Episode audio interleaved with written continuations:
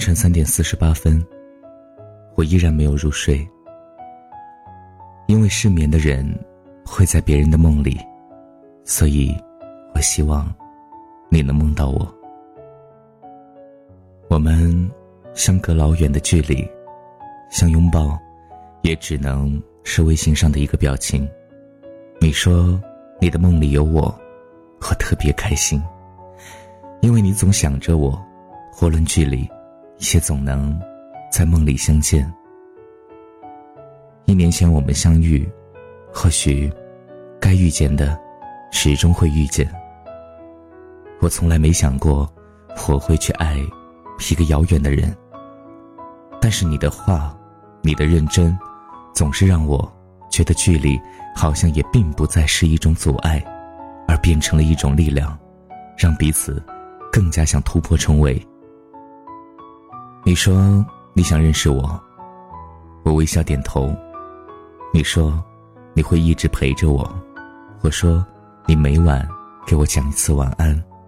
你说你会来找我，我说你来我就娶你。最开始你不过是微信上的几行字，一个头像，后来变成一个我幻想的人物，也许。和曾经遇见的人有几分相似，然后你在我脑海当中千变万化，一步一步成为了你自己，你鲜活了起来，就像是削掉皮的苹果，把你的内在一点点的展示给我。我开始想要了解你，想要知道你的故事，想要知道你是一个怎么样的人，但是那段时间，我们。却断了联系。或许本就没什么故事，所以也就不会时常想起。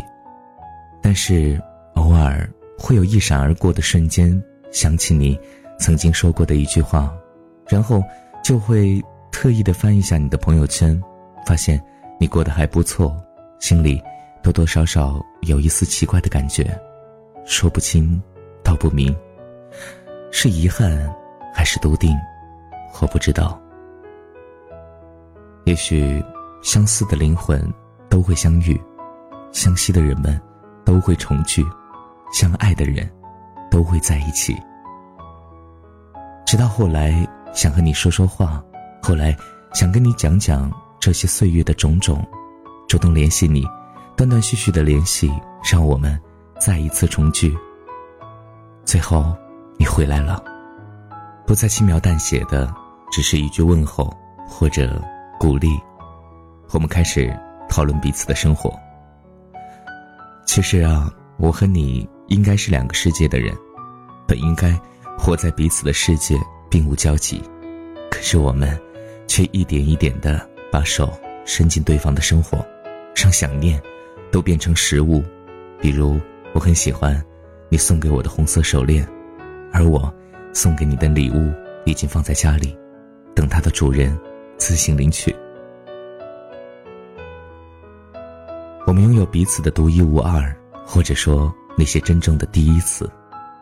我很期待你陪我走过我曾经走过的路，把一个人走路的记忆都覆盖成两个人，不管是街道还是咖啡小店。我喜欢你的笑声，因为我知道那可能是因为我的一句话。或者一些幽默，也因为我心里真的很在乎你，所以才会听到你的笑声的时候，也不自觉的就嘿嘿的傻笑。也许最好的礼物，不过就是给对方吃下一颗开心果，让味道和情绪都可以保存的很好。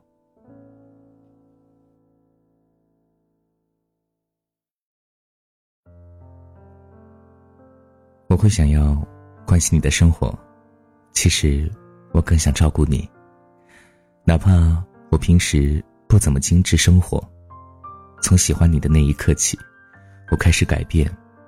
不说生活有多么有条不紊，至少生活中多了更多我所期待的、渴望能和你一起做的事情，哪怕就打扫房间，或者给盆栽浇水。